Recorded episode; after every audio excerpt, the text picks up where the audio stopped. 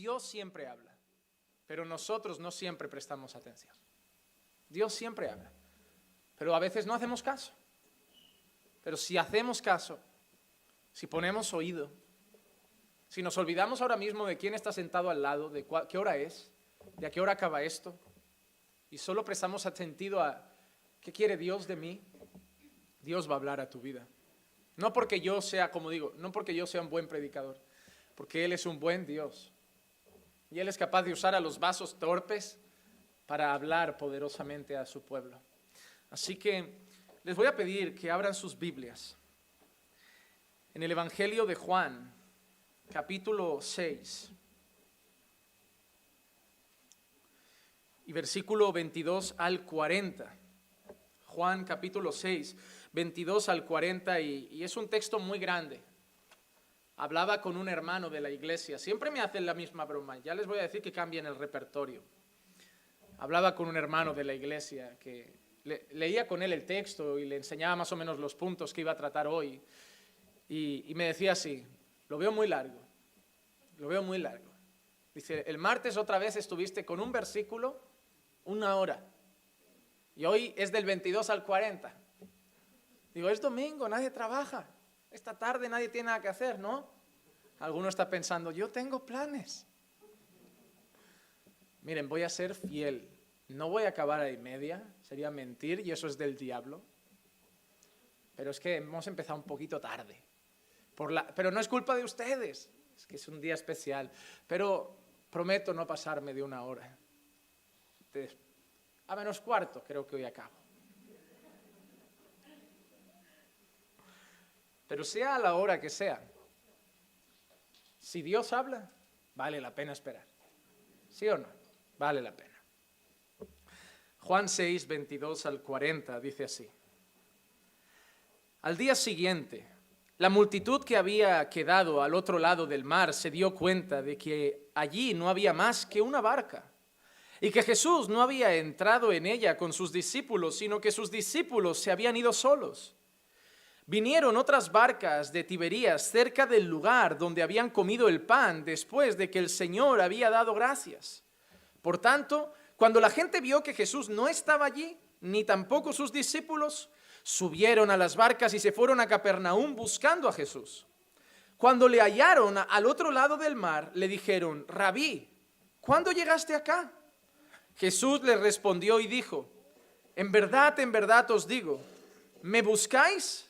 No porque hayáis visto señales, sino porque habéis comido de los panes y os habéis saciado.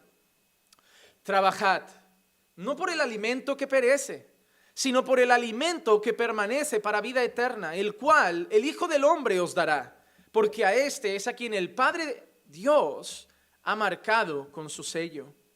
Entonces le dijeron, ¿qué debemos hacer para poner en práctica las obras de Dios?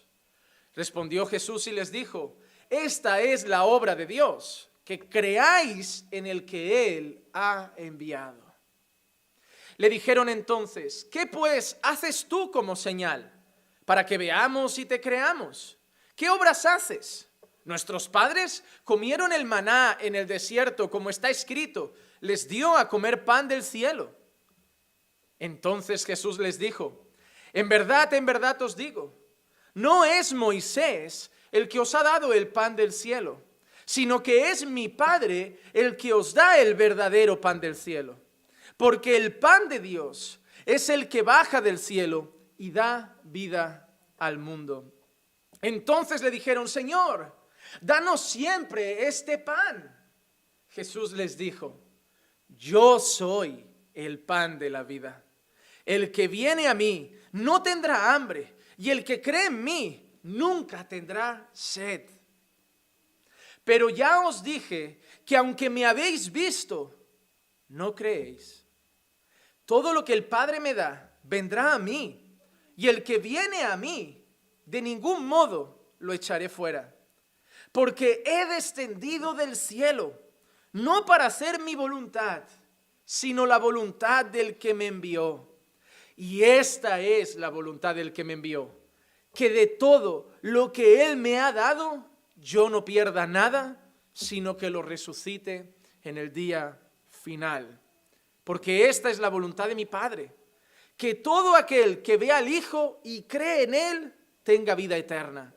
Y yo mismo lo resucitaré en el día final. Hermano, nos encontramos ante un texto muy grande en cuanto a la densidad y la cantidad de versículos, pero pasaremos por él rápidamente para ver las enseñanzas básicas y nos centraremos en, como ven en el título, en esa expresión de Jesús. Soy el pan de vida. Porque en esa expresión, hermano, nos podíamos detener tranquilamente horas. Jesús como el cordero pascual, pero también como ese pan que se comía en Pascua sin levadura. Jesús como ese maná del desierto. Jesús como ese pan partido. Pero hay mucho más en esta enseñanza que yo creo que Dios va a usar para hablar a nuestros corazones. Pero quiero que veamos de dónde viene Jesús ahora.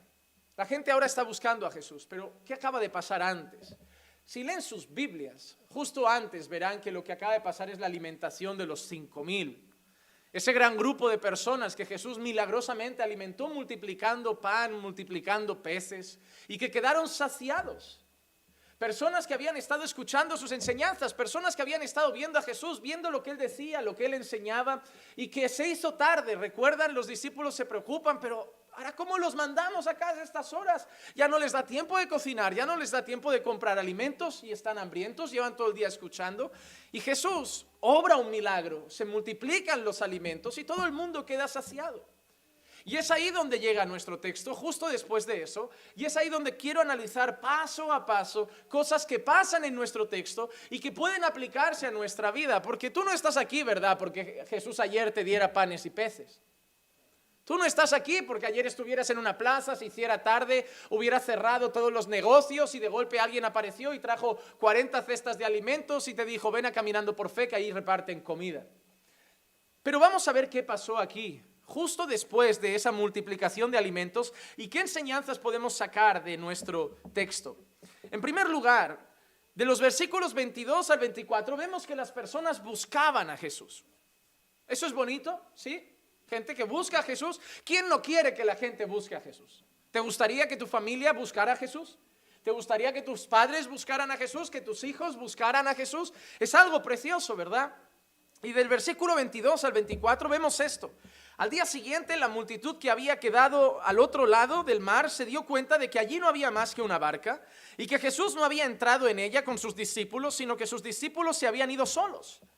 Vinieron otras barcas de Tiberías cerca del lugar donde habían comido el pan después de que el Señor había dado gracias.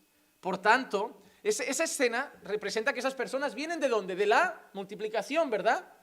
Vienen de aquel lugar. Son esas personas mismo. Dice, por tanto, cuando la gente vio que Jesús no estaba allí, ni tampoco sus discípulos, subieron a las barcas y se fueron a Capernaum buscando a Jesús. ¡Wow! Eso es precioso. Han estado escuchando a Jesús, han visto las enseñanzas de Jesús, han oído las enseñanzas de Jesús y ha repartido alimento, ha repartido comida. La gente se ha quedado asombrada. ¿Y qué está haciendo la gente? Va detrás de él.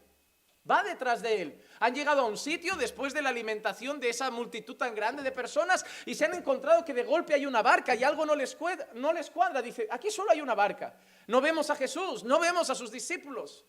Y empiezan a hablar entre ellos, empiezan a comentarse entre ellos y empieza a escucharse una voz que dice, aquí no está Jesús. Ya se debe haber ido, ya se debe haber marchado. No sabemos dónde, no sabemos con quién, pero aquí no está ni Jesús ni sus discípulos. ¿Y qué hace la gente al saber que en ese lugar no está Jesús?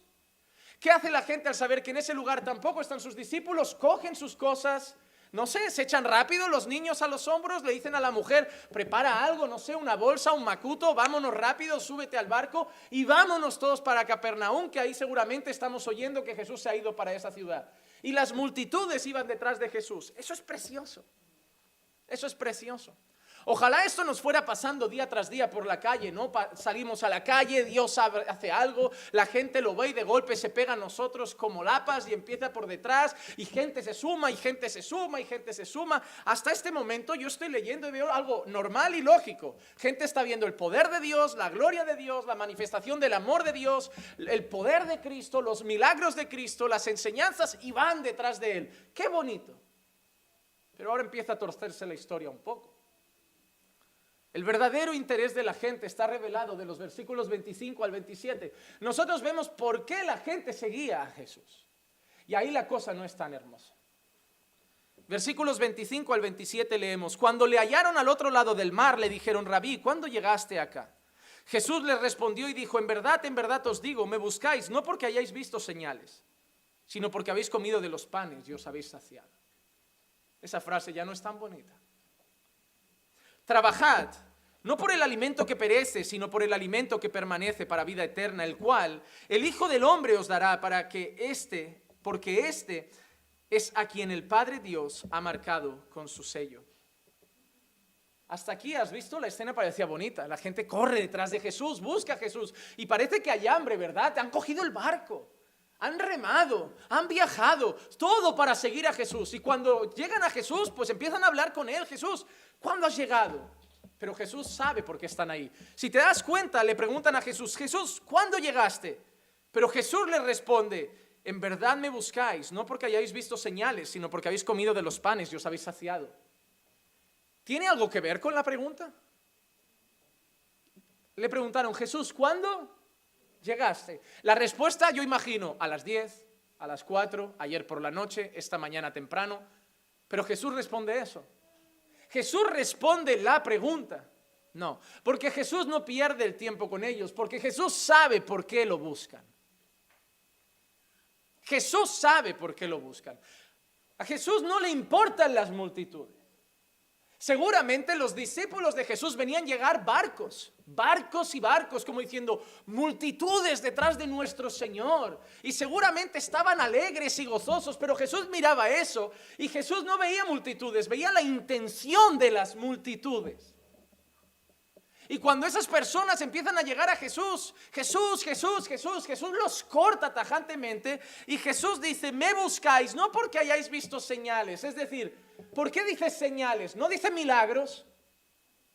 Porque las señales son... Tú conduces. Las señales, ¿qué hacen? Apuntan a una dirección. Yo voy conduciendo y veo una flecha para aquí que pone en una carretera 120, de golpe veo una flecha para aquí, de un color determinado, ahora pone 80. ¿Qué me está diciendo? Ahí justo adelante hay una salida. Ves frenando si sales por ahí. Me marcan un camino, me marcan una dirección. Yo estoy en mi pueblo, en San Vicente del Sors, y a la que conduzco cinco minutos ya empiezo a leer Francia. ¿Francia en cinco minutos? No, en cinco minutos no, pero hay señales que me dicen que si voy por ahí, Francia me espera. Es fácil. Llegar a Francia desde aquí es súper sencillo. Ni GPS necesitas. A la que te pongas en esta carretera ya ves Francia, Andorra, Valencia. Y a lo mejor tienes que conducir tres horas. Pero las señales apuntan a un lugar. Y Jesús dice, no estáis aquí porque hayáis visto señales. Es decir, no estáis aquí porque creáis que esas señales dicen y muestran que soy el Cristo. Dice, estáis aquí porque habéis comido y os habéis saciado. Por eso después les dice, no trabajéis por el pan que perece. No trabajéis por la comida temporal. Hermanos, lo que Jesús está diciendo es, vosotros no estáis aquí porque creéis en mí. Vosotros no estáis aquí porque me adoráis. Vosotros no estáis aquí porque creéis que soy el Hijo de Dios. Vosotros estáis aquí por lo que podéis sacar detrás de mí. Por eso te dijo, te he dicho antes al principio que esto puede servir para tu vida. Porque hoy en día hay personas que solo buscan a Dios cuando tienen un, como decimos en España, un marrón. Cuando tienen un problema.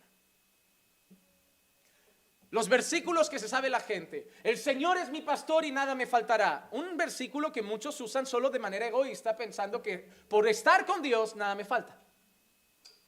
Alguien tiene un problema y qué versículo le lanzamos? Otro bastante materialista. Tranquilo, Dios suplirá todas tus necesidades en gloria.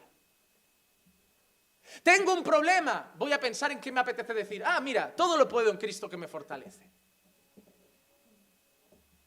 Ah, voy a España, tranquilo, pisa la tierra, porque donde pongas la planta de los pies será tuyo. Ay, no me va bien en la vida, voy a abrir un negocio, voy a hacer esto tranquilo, Dios te ha puesto por cabeza y no por cola. Solo sabemos los versículos que a nuestro egoísmo le interesan. Dios me da, Dios me cuida, Dios me protege. Pero cuando trabajo 80 días y le doy a Dios dos horas a la semana, no me es el versículo que dice, busca primero el reino de Dios y su justicia. Ese no me lo sé. Cuando llega un problema a mi vida, cuando llega persecución a mi vida, me han enseñado a reprender. Pero no me sé un versículo de Filipenses que dice, y a todos los que se les dio creer en Él, también se les dio sufrir por Él. Cuando para seguir a Jesús tengo que renunciar a más dinero, a más sueldo, a más trabajo, a más lujos, a más tiempo libre, para seguir a Jesús, no me es el versículo de todo aquel que quiera venir en pos de mí, niéguese a sí mismo. Tome su cruz cada día y sígame. Cuando llega el 31, me cansa la cantidad de mensajes de éxito que me mandan. ¿Éxito? ¿Éxito? Yo voy a la cárcel por Jesús. Éxito, me da igual comer arroz con habichuelas cada día si tengo a Cristo. Para mí éxito no es lo que Dios me va a dar en dinero. Para mí éxito no es lo que Dios me va a dar en casas, en coches, en lujos, en ropas. Ese es el éxito del cochino, prostituido y diabólico evangelio de la prosperidad. Ese es el éxito del diablo, de si te postras, todo esto te doy. Pero mi éxito es el de ir detrás de aquel que dice, yo no tengo dónde recostar la cabeza. Ese es mi éxito. Mi éxito es, no tengo mucho, pero tengo a Cristo. Mi éxito es que lo que necesito lo tengo, no el pan que perece, el pan que da vida. Hay gente que cuando le decían, si tú das 100, Dios da 120. Si tú das 200, Dios multiplica el ciento por uno. Traían sus sobres religiosamente, egoístas, para que Dios multiplique. Que se creen que Dios es un prestamista. Y otros le decían, si no das el 10% al menos, Va a venir el saltón, el revoltón, el devorador, el consumidor y, todos los or del mundo. Y por miedo a que, uy, que no afecte a mis finanzas, voy a dar, voy a dar el 10. No porque amo a Dios, no porque amo la obra, porque quiero protegerme. ¿Has visto el egoísmo de muchos hoy?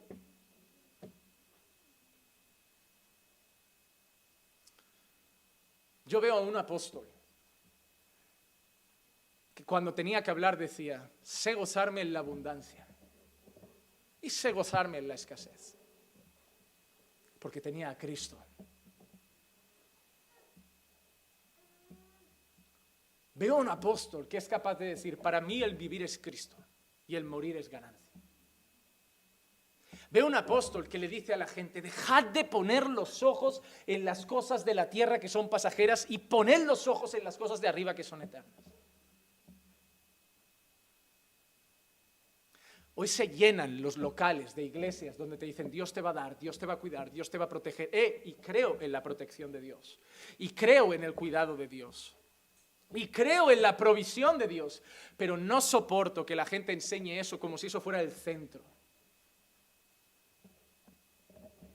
Yo no quiero en la iglesia caminando por fe gente que sigue a Dios porque le va a proteger. Quiero gente que siga a Dios aunque mueran por ello. Yo no quiero encaminando por fe gente que solo esté en la iglesia cuando tenga dinero, sino gente que sea capaz de venir a cantar a Dios aun cuando no tenga comida en la mesa. Yo no quiero que venga gente a caminando por fe que solo lo adore cuando está sano, sino que venga sin pelo, con cáncer, sida o lo que sea para adorarle en la salud y en la enfermedad, porque Él sigue siendo mi Dios. Gente que ha decidido seguir a Jesús no por los panes y los peces, sino porque solo Él tiene palabras de vida eterna. ¿Seguirías a Jesús aunque supieras que tu marido nunca se va a convertir? ¿O solo lo sigues porque alguien te prometió que tu marido se rendirá? ¿Seguirías a Jesús aunque te dijeran que nunca vas a tener mucho dinero y que vas a vivir con lo necesario todos los días? ¿O lo sigues porque te han prometido que tarde o temprano tendrás lingotes de oro en la nevera? Hermano, yo quiero frenar aquí solo para preguntarte, ¿por qué sigues a Jesús? ¿Por qué sigues a Jesús? Porque hoy en día mucha gente en la iglesia solo lo sigue por los panes y los peces. Porque hoy muchos llegarían aquí y si estuviera Jesús, Jesús les diría, ¿por qué vienes otra semana más? ¿Porque ya te has saciado? ¿Te vuelve a faltar? Eso es lo que le dijo a ese hombre. Se acabó el pan, ¿verdad? Ya os lo habéis comido. Ahora vienes detrás de mí para qué? Para más pan. ¿Por qué estás hoy aquí? ¿Porque se acabó un problema y ahora nace otro y necesitas otra vez la ayuda del Señor? Sí, el Señor te ayuda. Sí, el Señor te cuida. Sí, el Señor te ama. Sí, el Señor te protege. Pero esa no debe ser la motivación para ir detrás del Señor. Un hombre hace muchos años lo condenaron a la hoguera y lo veían muy seguro, muy confiado, muy tranquilo. Y la gente le llegó a preguntar, oye, pero ¿no temes el fuego? Y aquel que lo condenó a las llamas lo miró a los ojos y con plena convicción, y creo que lleno del Espíritu Santo le digo, al fuego que me condenas va a durar un rato, pero en el que tú vas a acabar va a ser eterno. Él le está diciendo, yo igual grito una hora, 15 minutos, 20 minutos, pero tú vas a gritar eternamente. Él tenía la convicción que de las llamas pasaba a la gloria. Cuando las personas eran llevadas al Coliseo romano, la tradición cuenta que soldados romanos llegaban a esas personas y les ponían un cuchillo en la garganta. Y les decían, si niegas a Jesús, te libras. El mayor gozo del emperador no era matarlos. El mayor gozo del emperador era que ante el miedo negaran a Cristo. Y con el cuchillo aquí en el cuello le decían, niégalo y vives. O sea, es así de sencillo. Di, yo creo que César es el Señor. Yo creo que el emperador es el Señor y vives. Pero ¿saben qué preferían? Preferían morir antes que negar a Jesús. A las madres, ¿saben qué les solían hacer? Por el amor que le tienen a los hijos. Las amenazaban primero matando a los niños. Le decía, niega a Jesús. No, mira lo que hago con tu hijo. Y le cortaban el cuello. Niégalo. Y no lo hacían. ¿Dónde estaba el oro de esas personas? ¿Dónde estaban las, las mansiones? ¿Dónde estaba la tierra que pisaban sus pies y ganaban por herencia cuando Roma se los estaba comiendo a través de leones, tigres, gladiadores? ¿Dónde estaba los versículos de promesas cuando los usaban de antorcha humana y las calles de Roma eran iluminadas con el cuerpo de nuestros hermanos que eran bañados en aceite y les prendían fuego. Y las calles de Roma, en vez de farolas como nosotros, tenían a nuestros hermanos derritiéndose por las llamas del fuego y gritando de dolor. ¿Dónde estaban las promesas del Evangelio de la Prosperidad? Ellos no seguían a Jesús por esas cosas. Ellos seguían a Jesús por la vida eterna. Les daba igual morir, porque morir significaba irse a un lugar donde ya no hay lucha con el pecado, donde ya no hay lucha con la enfermedad y donde hay gloria eterna, donde ya no hay lágrima, ya no hay lamento, ya no hay dolor. Y mientras yo preparaba esto, yo me preguntaba cada día, ¿por qué sigo cada día a Jesús? ¿Por qué predico a Jesús? ¿Por qué canto a Jesús? ¿Por qué oro a Jesús? Y le, decía al Señor desde lo más profundo de mi corazón que ni un solo día, ni un solo instante, ni un minuto lo fuera a seguir por interés. Y que cada paso que diera en la vida fuera por amor. Porque cuando faltara, seguiría siguiéndolo. Porque cuando estuviera enfermo, seguiría siguiéndolo. Pero si me mueve el interés, cuando llega el problema, soy el típico hermano que se encierra en casa y hay que ir a suplicarle, ven hermano, ven. No porque Dios no me está mimando. Señor, abre puerta de trabajo y iré. Señor, ame esto y iré. No, egoístas. A muchos hoy Jesús les diría lo mismo. ¿Por qué habéis venido este domingo? ¿Os falta un milagro? Otra vez problemas en el matrimonio, otra vez un hijo que os hace llorar y venís solo para que alguien os ponga la mano, Dios me muestra que va a calmar tu casa, eso es lo que queréis. Venid a buscar a Jesús por quién es, no por lo que puede dar. Si da algo, gloria a Dios. Y si no lo da, Gloria a Dios. Pastor, pero es que mi madre está muy enferma y quiero que la cure. Pues pide, ruega, Él es bueno y puede hacerlo. Y si la cura, gloria a Dios. Y si se muere, gloria a Dios. Porque Él sigue siendo bueno. Pastor, pero sigo en paro, voy a hacer una entrevista de trabajo y he venido al culto a qué? ¿Al culto a qué? A que te prometan que el lunes te dan el empleo. No, ven a adorar. Ven a rogar, ven a decirle que lo amas, que es grande, que es poderoso, que es glorioso, que es majestuoso. Y si te abre la puerta, gloria a Dios. Y si sigues otra semana en paro, gloria a Dios. Porque lo adoramos, porque es Dios, no por lo que nos puede dar. Parecemos esos niños egoístas. Yo cuando iba a hablar con mi padre, si yo le preguntaba a mi padre por la noche, papá, ¿qué tal el día en el trabajo? Lo que mi padre me contestaba, ¿saben qué era? ¿Qué quieres? Nunca te da, igual cómo estoy. Te da igual qué tal el trabajo. Esta noche me preguntas, mañana seguramente te han dicho que quieren quedar y me estás queriendo pedir permiso y me estás adulando porque quieres algo. Y se han reído porque los que tienen padres saben que sus hijos solo son cariñosos cuando quieren pedir. Y porque también han sido hijos y también han sido cariñosos solo cuando querían pedir. Pero ¿cuántos de nosotros no somos así con Dios? A veces me da vergüenza que me imagino a Dios sentado y diciendo, uy, este viene hoy al culto después de un mes. ¿Qué querrá? ¿Qué querrá? ¿De qué, le pasa esta vez? Yo no quiero que Dios me vea así. Yo no quiero que Dios me vea y me diga, ¿qué pasa, Juanma? ¿Ya te has saciado? ¿Ya el milagrito que hice, eh, la provisión que mandé, ya está, se acabó y ahora vienes a por más, ¿no? A llenarte otra vez la panza conmigo y luego otra vez a disfrutar de la vida. Cuando estás pasando hambre, aquí llorando, en los cultos, a la que llega el trabajo, otra vez lejos. No hay quien te vea el pelo. Cuando tu matrimonio se rompe en pedazos, aquí llorando. Cuando vuelve a ver calma, otra vez lejos. Hermano, es triste, pero hay personas que solo buscan a Dios cuando están como Job. Hay personas que si no se les cae el techo de la casa y muere un niño, no vienen a buscar a Dios. Hermano, esa gente buscaba a Jesús por interés. Pero nosotros no debemos ser así. No debemos ser así. Y mira qué le pregunta la gente a Jesús, versículos 28 y 29. Entonces le dijeron, ¿qué debemos hacer para poner en práctica las obras de Dios? ¿Qué debemos hacer para hacer las obras de Dios? ¿Qué debemos hacer para ver los milagros de Dios? Eso es lo que le están preguntando. Es decir, es verdad, nos hemos saciado. ¿Qué debemos hacer para que vuelvan a haber panes? Esa es la pregunta. Si no lo leen bien, pueden confundirlo. Pero esa es la pregunta. ¿Qué debemos hacer para que la obra de Dios se haga? Es decir, para que el milagro vuelva a pasar, para que vuelvan a llover panes. ¿Qué debemos hacer para poner en práctica las obras de Dios? Respondió Jesús y les dijo, esta es la obra de Dios, que creáis en el que Él ha enviado. Jesús dice, queréis la gloria de Dios.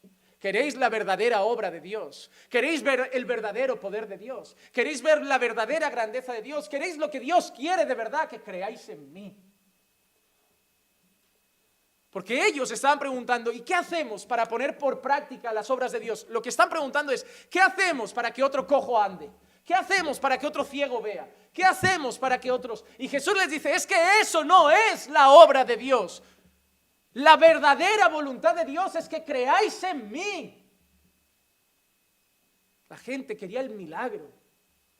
Y el milagro no era el fin, era el medio. ¿Tú sabes para qué Dios hacía milagros?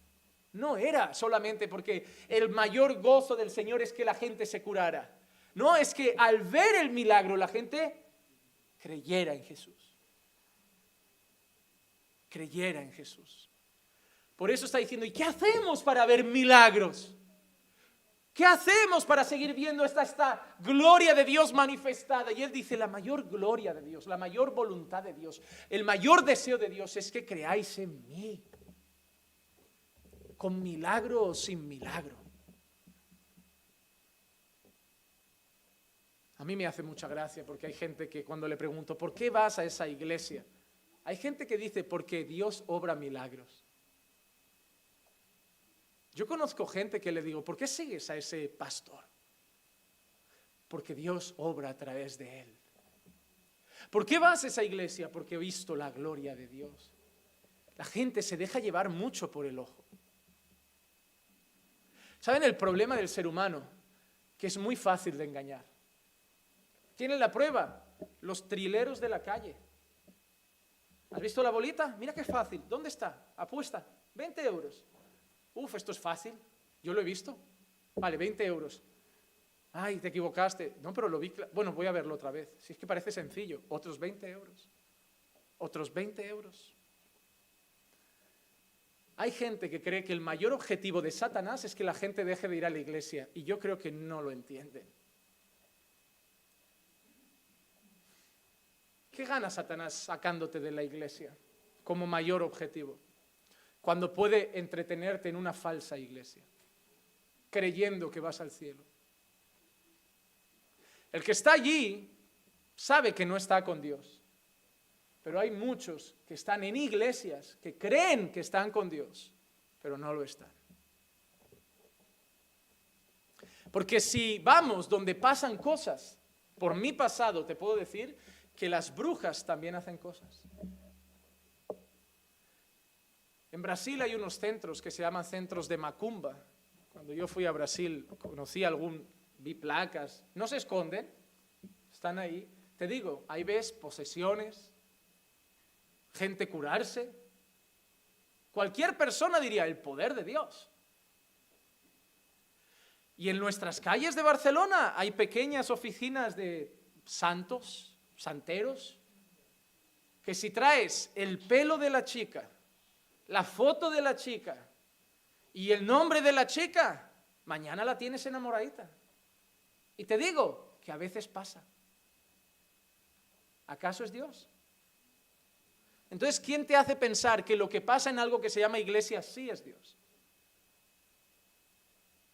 Cuando yo leo la Biblia y habla de los falsos profetas y de los falsos maestros usados por Satanás, dice que recibirían el mismo poder del diablo para engañar a muchos por señales y prodigios.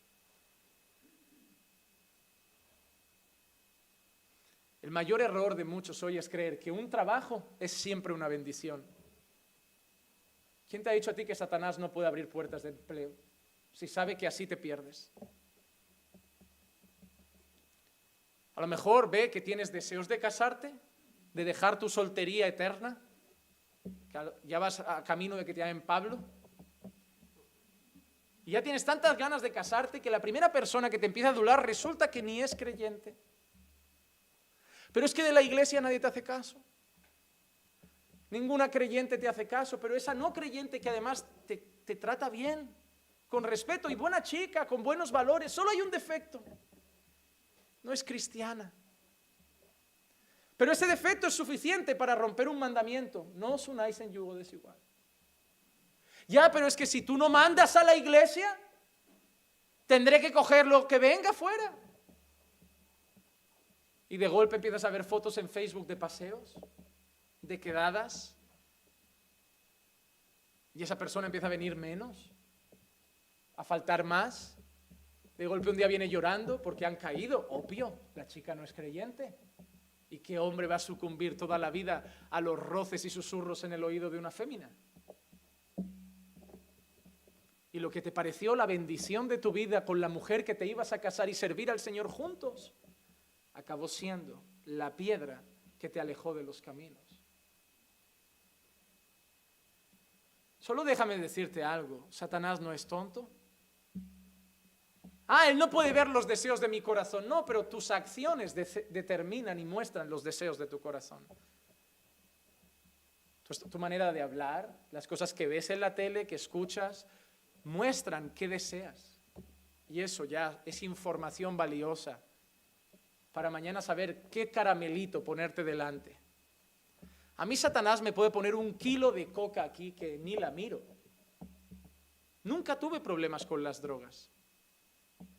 Pero quizá tenemos algún hermano que se encuentra una papelina, dos gramitos por la calle y empieza a ponerse nervioso, de diciendo, yo salgo de ahí ahora y ahora esto.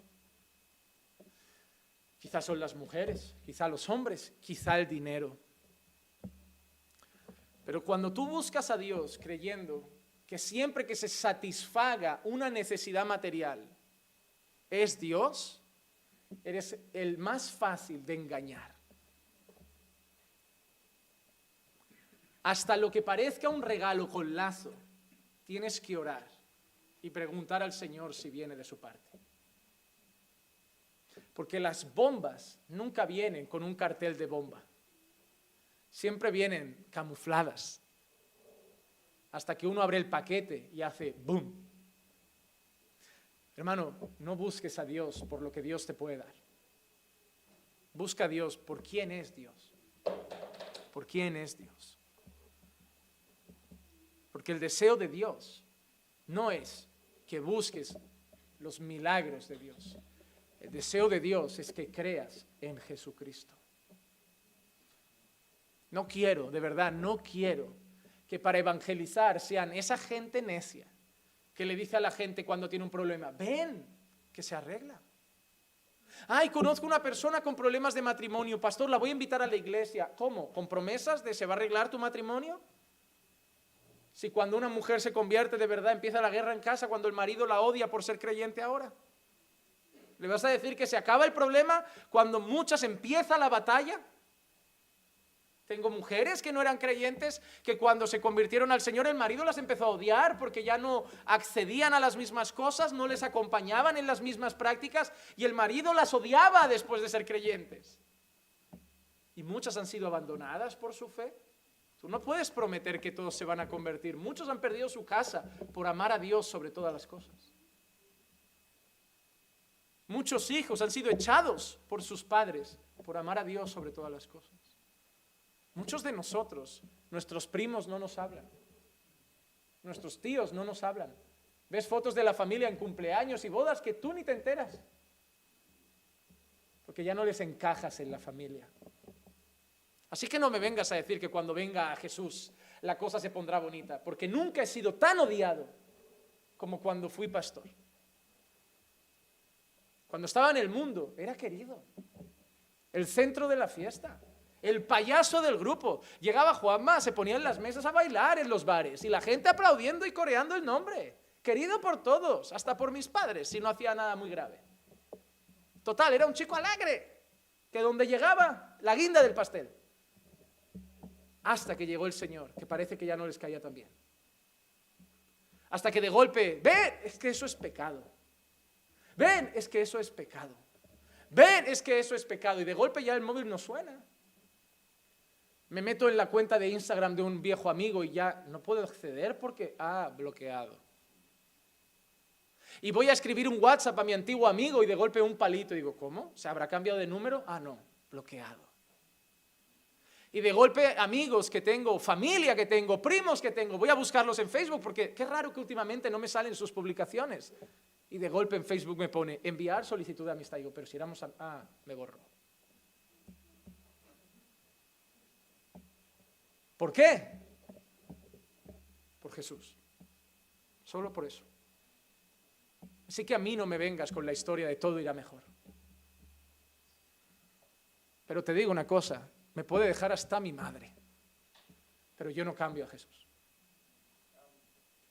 Si me quedo sin trabajo, si me quedo sin dinero, si me quedo sin casa, si me quedo sin coche, si me quedo sin amigos, y si acabo solo debajo de un puente por decir que Él es Dios, me da igual.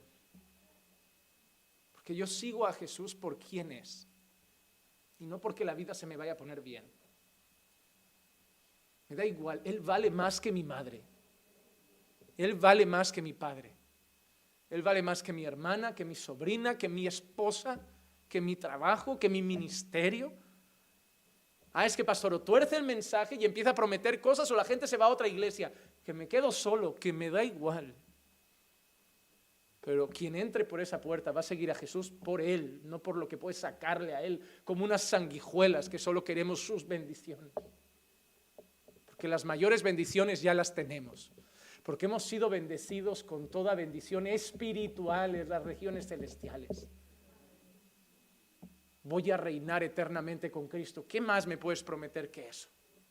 No necesito otra cosa. Él vale más. Jesús ahora le recuerda al pueblo algo importante. El pueblo está, eh, recuerden la escena, están hablando de que quiere Dios que crean en Él. Versículos 30 al 33. Ahora Jesús, el pueblo, no Jesús, el pueblo, empieza a hablar del maná. Qué extraño, ¿verdad? Le dijeron entonces, ¿qué pues haces tú como señal para que veamos y te creamos? Mira esta escena, ¿eh? Ahora os lo explico rápido. ¿Qué obra haces tú? Nuestros padres comieron del maná en el maná en el desierto, como está escrito, les dio a comer pan del cielo. Y mira lo que responde Jesús. Entonces Jesús les dijo, en verdad, en verdad os digo, no es Moisés el que os ha dado el pan del cielo, sino es mi Padre el que os ha dado el verdadero pan del cielo, porque el pan de Dios es el que baja del cielo y da vida al mundo. Mira qué bueno. Jesús les ha dicho, venís por los milagros, pero la obra de Dios es que creáis en mí. ¿Cuál es la respuesta del pueblo? Hermano, cualquiera que lea este texto sin cuidado parece que están hablando y ni se escuchan. Porque parece que uno dice una cosa, el otro contesta algo que no tiene nada que ver, de golpe el otro empieza a hablar del maná digo, a ver, Parecen conversaciones mezcladas, pero ellos están entendiendo. Jesús les dice, venís por los milagros. Así que la verdadera obra de Dios no es esa, es que creáis en mí. Y ellos dicen, ay, ¿qué haces tú para que creamos en ti? Es decir, vale, Dios quiere que creamos en ti, Dios quiere que te busquemos, ¿qué haces para que yo crea en ti? Y de golpe dice, porque a nuestros padres comieron el maná del desierto. Y Jesús de golpe les dice que no fue quién. No fue Moisés quien les dio el pan. ¿Por qué Jesús habla de Moisés? Porque ellos están diciendo esto. Ojo, ojo que esto es importante. Seguíamos a Moisés porque el pan lo traía él. Es así. Vimos el otro día con el becerro de oro que cuando Moisés se fue, oye, becerro nuevo. Porque la gente no confiaba en Dios, confiaba en Moisés. Y ellos dicen, ¿sabes por qué nosotros seguíamos a Moisés? Porque el pan caía del cielo. Como diciendo, el mar se abre por Moisés, el pan cae por Moisés. Eh, y hoy hay gente en la iglesia que sigue a Dios por el guía, no por Dios. Hay gente que va a una iglesia y pregunta, ya, pero hay dos cultos, ¿qué pastor predica? ¿Y a ti qué te importa si se va a predicar la palabra de Dios? ¿O acaso soy yo tu becerro de oro? Porque como yo sea tu becerro de oro, ¿qué va a pasar si yo peco? ¿Dejas los caminos de Dios? ¿Abandonas la fe porque tu becerro pecó? Miren, que Dios me guarde de no caer en pecado, porque yo deseo ser una persona íntegra, para ser un, no solo enseñanza para mi congregación, sino vida ejemplar. Pero no confíes al 100% en mí. ¿Qué va a pasar cuando yo tenga un mal día y te conteste una vez que se me vaya la olla feo? Ay, mi becerrito me, falló. Parecía tan santo, parecía tan puro, parecía tanto él mismo. Juan Manuel tenía una cara de maná del cielo. Te vas a llevar un golpe porque un día vas a ver a Juan Manuel llorando diciendo, no puedo más. ¿Cómo? ¿Mi becerro así de débil? ¿Mi becerro así de flojo? Sí. Yo no soy tu becerro. Paul Washer no es nuestro becerro de oro. Calvino no es nuestro becerro de oro. Lutero no es, y no debemos hacer de ellos nuestro becerro de oro. Jesús es el único al que debemos adorar. Pero la gente, cuando empieza a ver a alguien, que Dios hace algo a través de alguien, ellos empiezan a decir, fulano hace milagros. Fulano tiene un poder para curar. Fulano, y deben recordar una cosa siempre, nadie hace nada. Dios hace todo a través de gente. La iglesia no liberó a Pedro orando. Dios liberó a Pedro a través de las oraciones de la iglesia. Ah, es que yo sé que usted un día vino cuando estaba enfermo llorando. El Señor trajo cura a mi vida. El Señor trajo cura. Pero podía haber orado yo y podía haber orado la hermana o el hermano o el hermano. Cuidado de no haceros pequeños chamanes en la iglesia a los que recurrís siempre en busca de soluciones como si fueran santeros. El que cura es Dios, el que sana es Dios, el que provee es Dios, el que cuida es Dios, el que protege es Dios, el que guía es Dios y usa a hombres débiles y gente débil para hacerlo. Pero la gente no lo hace. Y Jesús contesta esto porque la gente había puesto su confianza en Moisés. Y Jesús les deja algo claro, no fue Moisés, sino mi Padre sino Dios, el que os da el verdadero pan del cielo. Pero ahora da un detalle al final, porque el pan de Dios es el que baja del cielo y da vida al mundo. Deuteronomio 8:3 dice, y te humilló y te dejó tener hambre y te alimentó. Están hablando del maná, ¿verdad? Y te alimentó con maná que no conocías ni tus padres habían conocido, para hacerte entender que el hombre no solo vive de pan, sino que vive de todo lo que procede de la boca del Señor. Y es curioso porque ese texto es usado una vez para hablar de la palabra, de la palabra. Lo más grande que te puedes llevar de aquí hoy no es un milagro, es la palabra de Dios. Es la palabra de Dios. Hoy puedes salir de aquí enfermo, Puedes salir de aquí con tus problemas esperándote en casa, pero puedes salir de aquí lleno de la palabra de Dios y decir, pero salgo fuerte, salgo firme, salgo con confianza, porque salgo con el verdadero pan que alimenta, con toda palabra que sale de la boca de Dios. Él está diciéndoles que ese maná lo dio Dios. Por eso dice, Dios te humilló, Dios te dejó tener hambre y Dios te alimentó con maná que no conocías. Éxodo 16, 35. Y los hijos de Israel comieron el maná 40 años hasta que llegaron a tierra habitada. Comieron el maná hasta que llegaron a los límites de la tierra de Canaán. Otra cosa preciosa. ¿El pan viene de quién? De Dios. ¿El pan qué hacía con el pueblo? ¿Qué hacía con el pueblo? Lo alimenta. Y el pan los alimentó cuánto tiempo? 40 años, hasta que llegaron a dónde? Tierra que mana leche y miel. Ya no necesitas el maná, ¿verdad? Hermano, te digo una cosa, rápido, y espero que pienses, gloria a Dios. Ese maná es Cristo. Y Él dice que Él, el maná verdadero, no les va a alimentar en la tierra solamente, sino que trae vida. Pero no solo eso, sino que ese maná que sustentó al pueblo en el desierto, a mí me hace pensar en Cristo, que me va a sustentar toda la vida en esta tierra. Así como Dios sustentó por el maná en el desierto al pueblo hasta llegar a Canaán, así nosotros seremos sustentados por Cristo hasta estar eternamente en un lugar donde ya no hace falta preocuparse por enfermedades o provisión o sustento. Cristo no te va a dejar. Cristo te va a guardar. Cristo es tu sustento, pero no para alimentarte temporalmente, sino para darte vida, para darte vida. Y es ahí donde hablando del maná, Jesús les dice que Él es el verdadero maná. Versículos 34 y 35. Entonces le dijeron, Señor, danos este pan. Es decir, está, bien, Dios mandó un pan y, y no el pan de Moisés el que ellos creían que daba Moisés, venía de Dios. Y el pan de Dios, dice Jesús, ese pan da vida. Entonces que ahí ya empiezan a escuchar y decir, vale, pues ahora danos ese pan, ese pan que da vida. Y mira que dice Jesús, yo soy el pan de vida.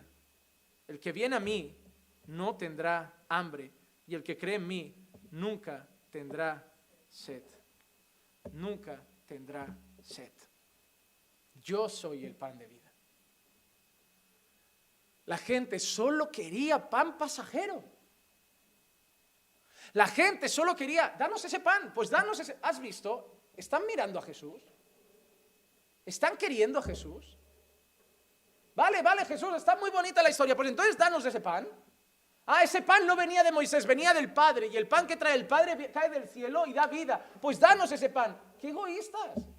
Vale, Jesús, no nos cuentes historias, danos entonces ese pan. Hermano, hay gente que es así, muy bonito, pero dame cosas. Entonces dame ese pan, dame ese pan. Y Jesús ya contesta, claro, yo soy el pan. No estáis entendiendo nada.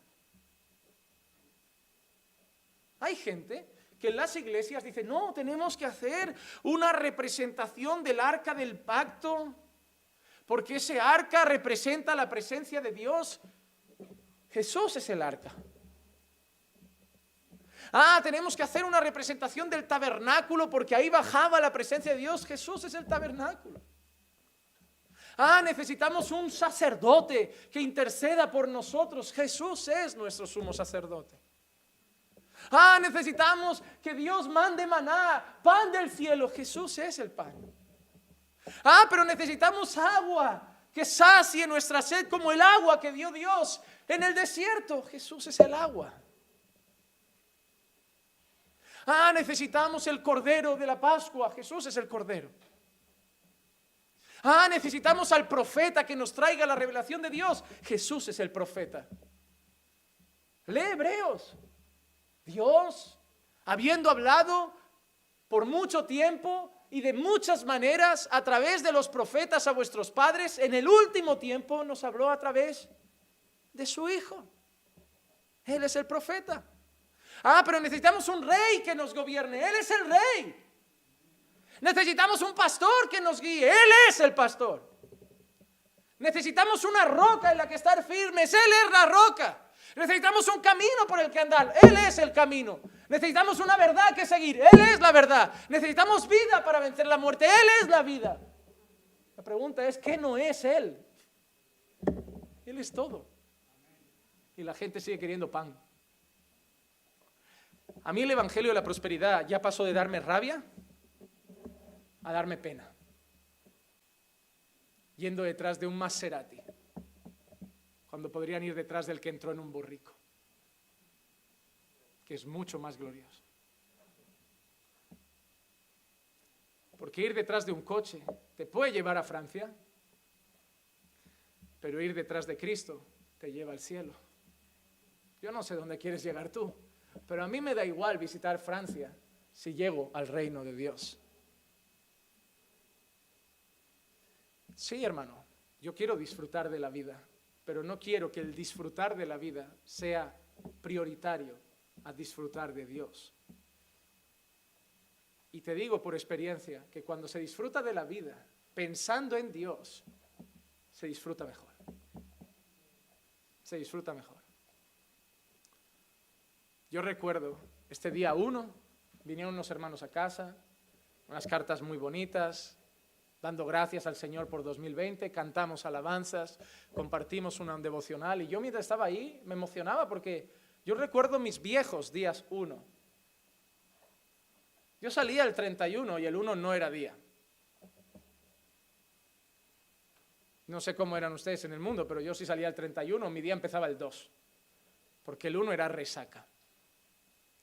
Y estaba en casa con los hermanos. Y mira que me dio mucho coraje porque había organizado una barbacoa y llovió y el día se puso feo y, me dio mucha rabia. Y me iba a enfadar con Dios porque quien manda la lluvia es Él. Digo, Señor, hoy no era día. Hoy yo tenía un programa. Pero parece que Dios empezó a torcer el día, a mandar la lluvia, para que yo me diera cuenta de que el tesoro no era el programa, era su presencia entre los que estábamos ahí. Daba igual la carne, daba igual el clima, era el culto, era el culto. Y yo pensaba, digo, podía estar de resaca en el pasado y hoy estoy adorándote. Para mí eso es disfrutar la vida.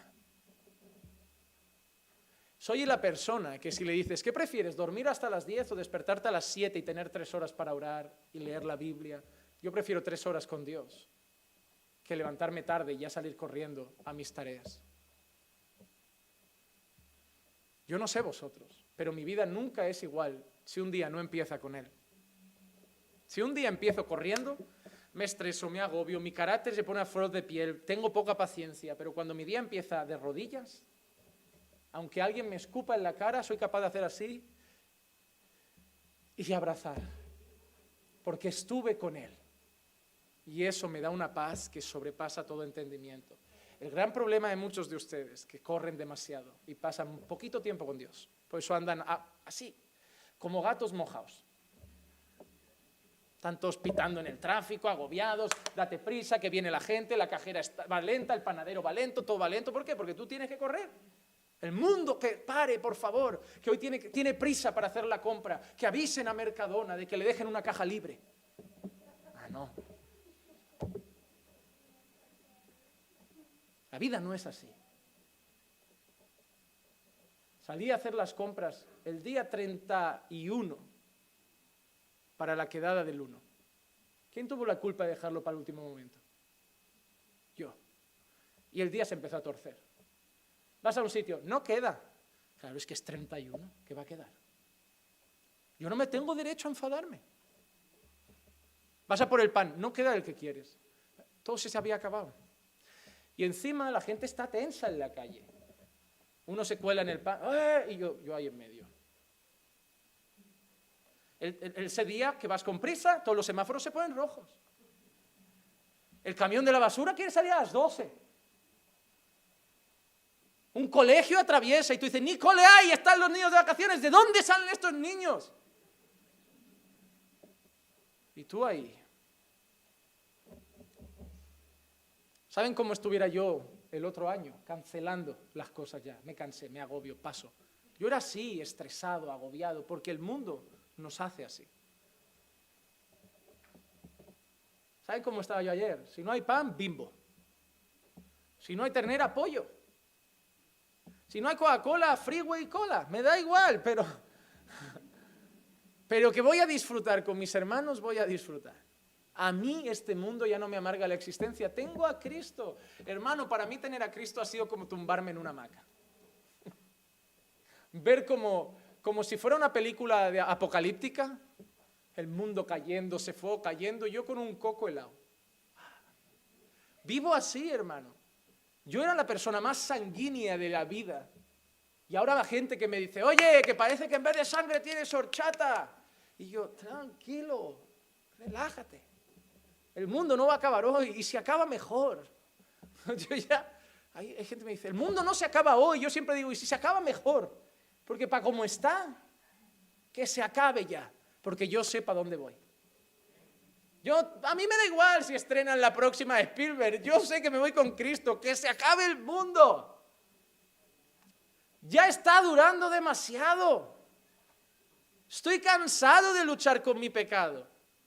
Estoy cansado de luchar con mi carne. Estoy cansado de ver lascivia, guerras, asesinatos, drogas a mi alrededor. Quiero estar ya con Cristo. Pero si estoy aquí es para hacer su obra mientras. Y la voy a hacer con todo mi ser, pero con mis ojos mirando a la eternidad. Para que cuando me pisen el pie y quiera dar el grito, mira ahí arriba y me diga, tranqui, sufre un poco más, falta poco. Falta poco, porque cuando tú has comido del maná del cielo, ya los panes temporales no te agobian, porque no corres detrás de ellos. Él es el pan de vida. Jesús no quiere que andemos detrás de otros panes. Jesús quiere que creamos en Él, porque Él es el pan que descendió del cielo para traer vida. Y ese pan, hermanos, el pan de la Pascua, y quiero ir rápido, Deuteronomios 16.3 dice, no comerás con ella pan con levadura. Siete días comerás con ella pan sin levadura, pan de aflicción, porque a prisa saliste de la tierra de Egipto, para que recuerdes todos los días de tu vida el día que saliste de la tierra de Egipto. Aparte del pan, del maná, del pan del cielo, Jesús es el pan de la Pascua. Es el pan sin levadura, el pan sin fermentar y ese texto me hizo pensar en 2 Corintios 5, 21, al que no conoció pecado, le hizo pecado por nosotros, para que fuéramos hechos justicia de Dios en él.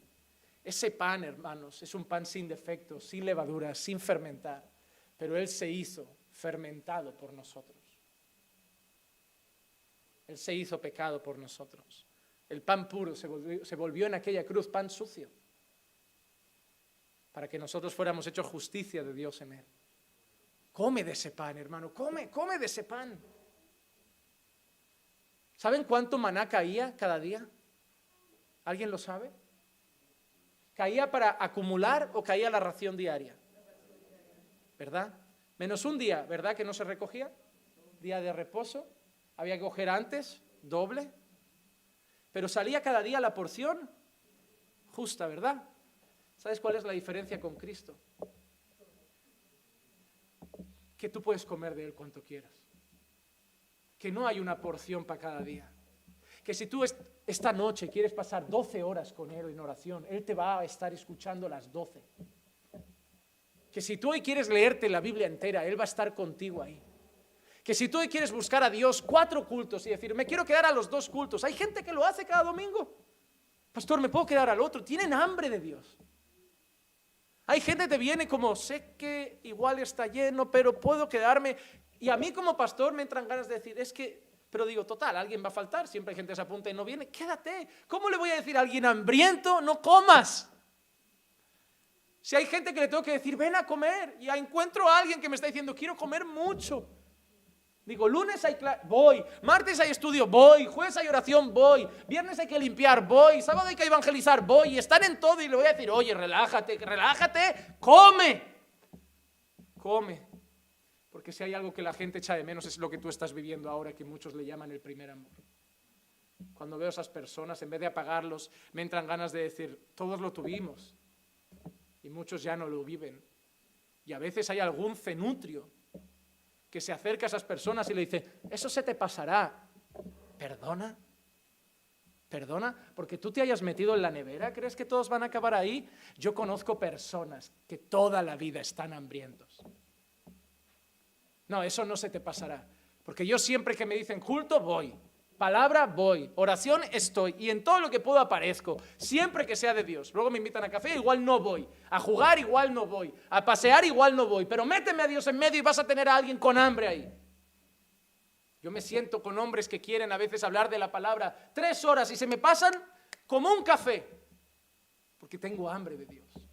Y lo bueno es que este maná no me lo dan en porciones. Que si quieres comer todo el día, hay alimento. Ven a comer de Jesús. Ven a comer. Porque hay una promesa que Jesús ha dicho al final. El que venga a mí no lo he hecho fuera. ¿Saben qué significa? Que si tú no comes de Jesús, es porque tú no quieres. Porque Él ha dicho, si vienes, yo te doy. El que venga a mí, yo no lo rechazo, pero hay gente que no quiere ir. Como esta gente.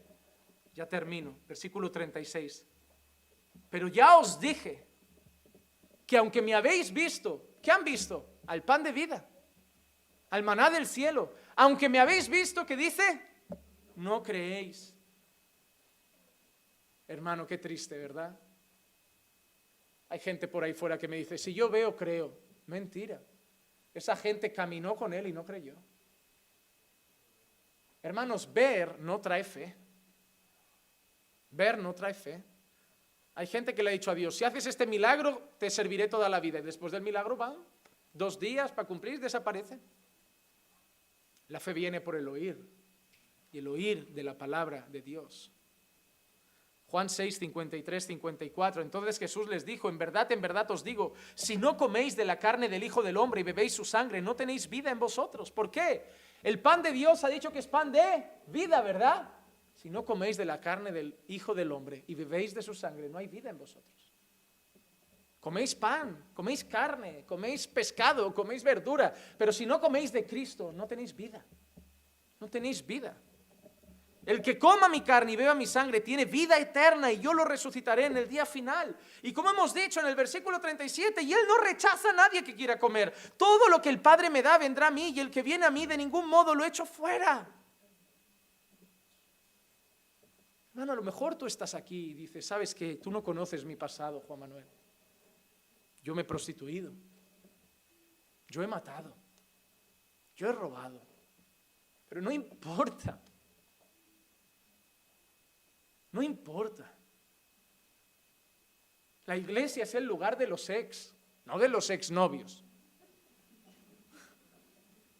Es el lugar de los ex asesinos, de los ex traficantes, de las ex prostitutas, de las ex lesbianas, de los ex homosexuales, de los ex adúlteros, de los ex fornicarios, de los ex mentirosos. Está aquí. Ya, pero yo soy. No, tú fuiste, porque una vez llegues a Cristo vas a ser nuevo. Tu pasado le dice al mundo que tú ya no eres de fiar, pero Dios te hace nuevo. Yo cuando leo los, testimonios del curso de membresía, ah, yo he matado, yo he hecho, y mañana tengo reunión con él. Espero que no se enfade, porque si el alcohólico cayó otra vez en el alcohol, el mujeriego con la mujer, ¿dónde cae el asesino? Y yo no soy famoso por mi simpatía. A mí me da igual lo que tengo delante. Yo en mi despacho tengo ex prostitutas, ex drogadictos, ex asesinos, y todos reciben de mí el mismo abrazo. Porque si conociste a Cristo, lo que fuiste a mí no me importa, sino lo que vas a ser. Y vas a ser nueva criatura. Las cosas viejas pasaron y yo no soy quien para traerlas al presente. El que las trae presente es el diablo, que siempre nos quiere recordar lo que fuimos. Y te digo una cosa, a veces me pasa en casa, el diablo juega a recordarme lo que era. Y me gusta. Ya últimamente, si lo tuviera al lado, le miraría y le sonreiría y le diría, gracias por recordarme lo, lo malvado que fui. ¿Saben por qué? Porque cada vez que lo recuerdo, luego me siento más amado todavía. Porque lo malvado que fui, en este mundo, la gente diría, merece silla eléctrica pero alguien me amó. Alguien me amó. En este mundo, si conociera nuestro pasado, eh, en, una, en el cine nadie se sentaría en la butaca de al lado. Si tú estuvieras en un restaurante, la madre abrazaría a su hijo preocupada. Pero Jesús te abrió la mesa y te dijo, ven y come. A mí no me importa lo que has hecho. A mí me importa lo que vas a hacer ahora conmigo. La iglesia es el lugar de los ex pero de los ex que han sido amados, que han sido perdonados, que han sido redimidos, de los que han comido el pan, de los que saben que no merecíamos ir a Cristo, pero fuimos y en vez de respondernos un portazo en la cara, nos abrió y nos dijo, bienvenidos a la familia de Dios. Y hermano, hay sitio para uno más. Hay sitio para uno más. No corras detrás de la comida pasajera. Ven a comer de Jesús. Ven a comer de Jesús. Te va a dar igual el dinero, el trabajo, la salud, te va a dar igual todo, porque cuando comas de Él vas a tener vida. Vas a tener vida y vida en abundancia. Vamos a orar y dar gracias al Señor por habernos dado ese pan maravilloso.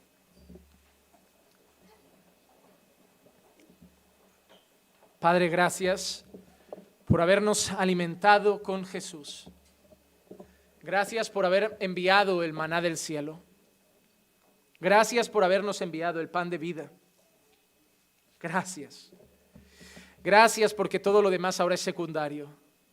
Gracias porque todo lo demás puede venir y ir, pero no es el fundamento de nuestra existencia. Gracias porque tenemos vida en Cristo. Gracias porque no nos rechazaste, porque nos recibiste como un padre recibe a un hijo. Así como el Padre recibió al Hijo pródigo, tú nos recibiste a nosotros también.